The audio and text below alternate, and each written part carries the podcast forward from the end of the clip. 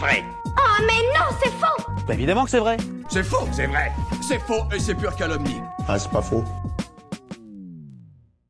Est-ce que c'est vrai que les droitiers vivent plus longtemps que les gauchers?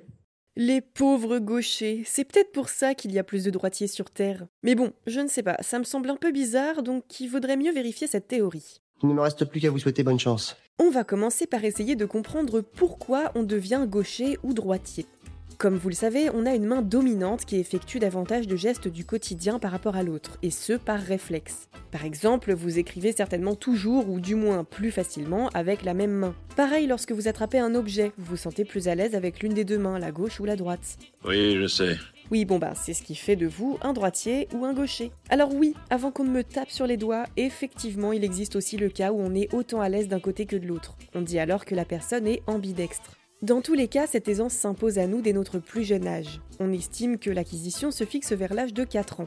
Vous le savez certainement, les droitiers représentent environ 85% de la population mondiale, ce qui rend les gauchers et les ambidextres, ne les oublions pas, beaucoup plus rares. Bref, tout ça pour dire que nous sommes beaucoup à utiliser notre main droite pour les petits gestes du quotidien. Vous n'êtes pas gaucher, vous? Euh non, effectivement, je suis droitière. Mais cette préférence ne vient pas de notre volonté, mais plutôt du développement et de l'organisation du cerveau. On a notamment des études qui ont démontré qu'être droitier ou gaucher tiendrait son origine à la fois de l'activité cérébrale et de facteurs génétiques.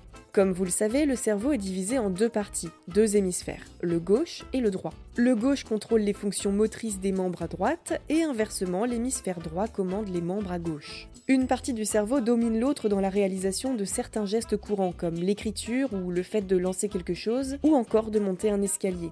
On est conçu ainsi pour éviter que les deux hémisphères ne se concurrencent et qu'on ait alors des petits problèmes de coordination de nos mouvements.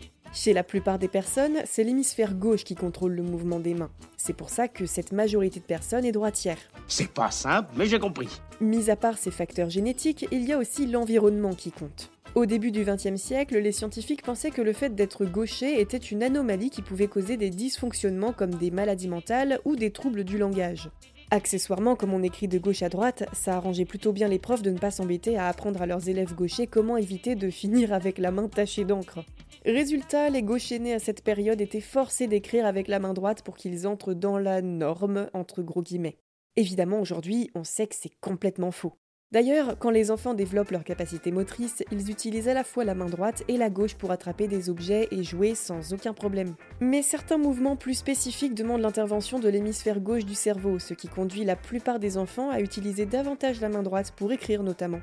Mais comme vous le savez, en science, il y a toujours des contre-exemples ou des cas particuliers. C'est ainsi qu'il y a quand même des gauchers parmi nous.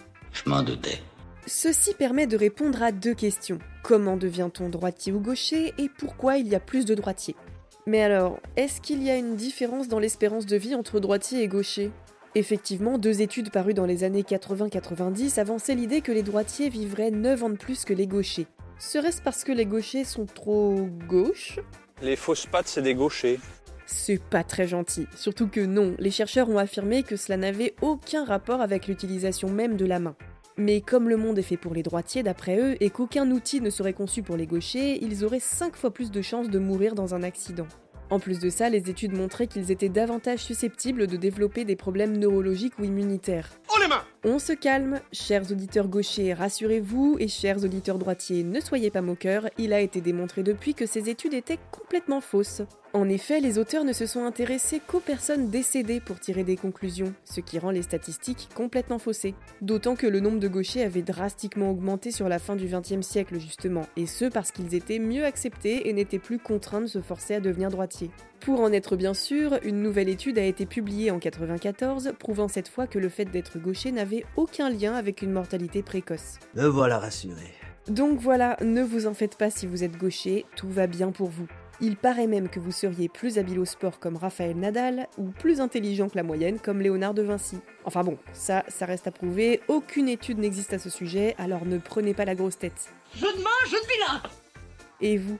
Vous avez d'autres idées reçues à débunker? Envoyez-les nous sur les apodios ou en vocal sur Instagram et nous les inclurons dans de futurs épisodes. Pensez à vous abonner à Science ou Fiction et à nos autres podcasts pour ne plus manquer un seul épisode. Et n'hésitez pas à nous laisser un commentaire et une note pour nous dire ce que vous en pensez et soutenir notre travail. À bientôt